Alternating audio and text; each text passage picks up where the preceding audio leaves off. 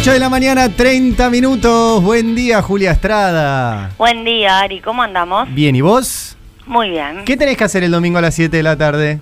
Ir a la fiesta. ¡Vamos! Sí. Qué lindo. Vas a estar acá, ¿no? Me imagino, ya está Pero agendadísimo. claro, me guardé el fin de semana. El fin de semana Ustedes entero. tienen que hacer la paritaria con mi familia de Rosario ahora. para- Uh, con mamá. Mamá es la Uh, complicada. ¿no? Mamá. Que vengan todos. ¿Cómo se llama mamá? Alicia. Alicia. Que vengan todos, que venga Alicia, vamos- que venga toda la familia. Hola, buen día, buen día. Yo estoy procesado, pero ¿puedo ir? No, usted no puede ir. ¿Pero ¿Por el Eh, procesamiento o por qué? Porque no me invitan. Porque no lo queremos. Ah, bueno, bueno, bueno. Mauricio. Por lo menos son honestos. Sí, no como otros. bueno, Juli, qué lindo. Nos vemos ahí el, el domingo. Bueno, ¿de, qué, mm, ¿de qué vamos a hablar hoy? Bueno, me, me parece, si bien es un tema que ya comentaron estos días y que entiendo que ha sido absolutamente desmentido, pero me parece importante remarcar eh, la preocupación que, que existe por las fake news económicas Mm. en estos tiempos en donde hay, eh, bueno, un cierre de año, hay muchas ganas de cerrar bien el año, hay gente que nada, se preocupa cuando lee las noticias. Me llegó anoche un aviso, a ustedes seguramente también, lo mandaron a muchos, de eh, la FIP desmintiendo. Sí. También, eh, no sé si lo mencionaron más temprano. No, no lo mencioné, así que está bueno que lo traigas. Bueno, desmintiendo una nota absolutamente tirada de los pelos, porque incluso la propia nota luego se autoaclara. ¿Viste esas notas que tiran un titular duro, pero después van adentro desglosando y medio que reconocen que exageraron? Sí. Bueno, es una nota que básicamente eh, la que desmiente a FIP, la nota original decía que la FIP quería avanzar con la apertura de cajas de seguridad. Alerta entre ahorristas, decía, dos puntos. AFIP quiere avanzar con la apertura de cajas de seguridad. Y bueno, precisamente la gente de AFIP se está comunicando con muchos de nosotros para decir que eso es falso, que no es cierto, que de ninguna manera hay una especie de intervención para la apertura de, de cajas de seguridad, que eso, por cierto, se define, y vos, Ari, lo sabes muy bien, por parte de la justicia, digamos, es una decisión de un juez, Claro. no es una decisión eh, en donde intervenga se marcó el bot no puede salir hoy a abrir cajas de seguridad. no, no ocurre de esa manera. Eh, y, y cuentan, la verdad es que no tiene ni sentido que me pongan el detalle porque no lo van a entender y es aburrido, pero cuenta la pequeña modificación que le hicieron a una eh, resolución en donde se determina si hay que hacer apertura o embargo y demás, y hay una pequeña modificación respecto de qué se recomienda hacer. Pero la verdad es que sigue siendo algo que no está en el ámbito, en este caso, de la FIP. Eh, es una decisión de la justicia. Y, y la verdad es que no me parece menor, no me parece menor. Además el, el medio que lo publica, si bien es, es un medio, no es un medio inventado, ¿eh? es un portal del cual muchos de nosotros consumimos noticias. Bien, no es un portal súper importante, pero es un portal del cual se consumen noticias. Y esto se encadena con lo que ocurrió en relación al eh, autodenominado por esa nota Corralito Encubierto, Sí. porque es exactamente lo mismo.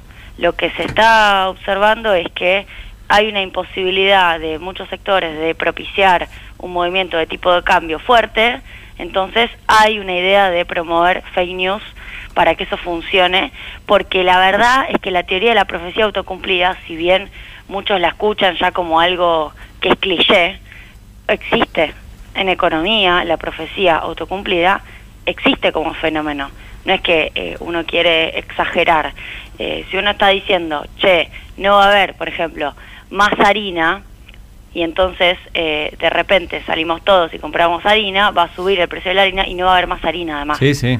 sí. O sea, eso es la profecía autocumplida. Si uno dice que puede que haya dudas respecto de las posibilidades de que los, las instituciones de gobierno, voy a decirlo así genérico, eh, se hagan de eh, dólares, que quizás no son eh, públicos, sino que son propiedad de ahorristas, todos van y sacan esos dólares que, por cierto, forman parte de la contabilización de las reservas. Esto es importante decirlo.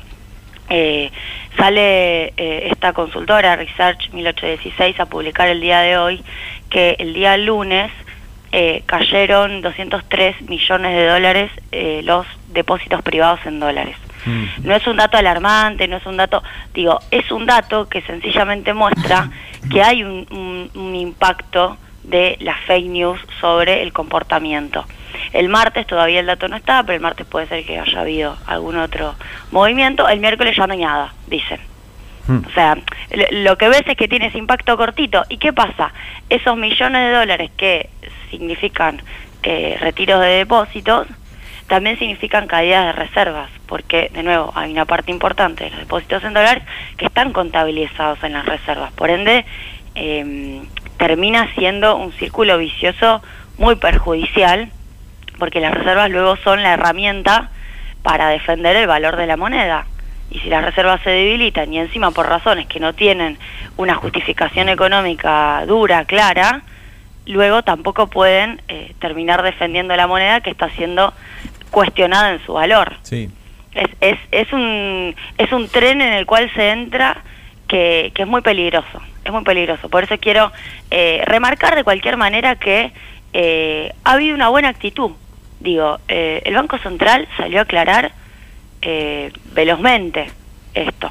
Salió un comunicado oficial y han salido eh, distintos portales levantando la aclaración del Banco Central Sí. me pareció muy bueno, considerando que eh, era esto, algo por WhatsApp que circulaba, que quizás se podría haber considerado que no era tan relevante salir a rebatir, y se decidió que era muy relevante salir a rebatir.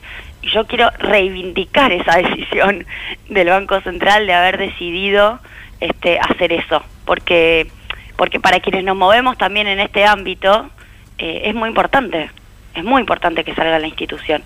Y la FIP está haciendo lo mismo, está saliendo a decir, che, eh, esto es totalmente falso. Y está explicando además eh, la medida y el detalle de la medida. Eh, la verdad es que además así se terminan las fake news, porque ya, ya se acabó lo del famoso corralito encubierto. ¿Cuánto duró? ¿Dos días? Sí, ¿Tres días? Unos días, pero sí. tuvo su impacto, tuvo su impacto, pero ya se acabó. Eh, y lo mismo en relación a estas cajas de seguridad que obviamente no va a tener el mismo impacto. Bueno, ojalá que no haya más, dudo, seguramente habrá más, así que el, el martes eh, las charlaremos y si no el domingo.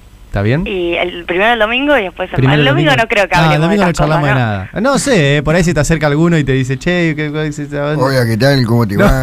¿Cómo andás? Por Hablemos de economía, hablemos de deuda. Hay que honrar las deudas. Hay que honrar las- ¿Cómo puedo evadir? Quizás me pregunta alguno. ¿Por qué Ah. no, no? Para ¿Por mí, qué eh, no? para mí evadir es el 4 de Brasil. ¿qué No. Juli, nos vemos el domingo. Adiós. Beso grande. eh. Julia Estrada en Habrá Consecuencias. El Destape Radio. El Destape Radio.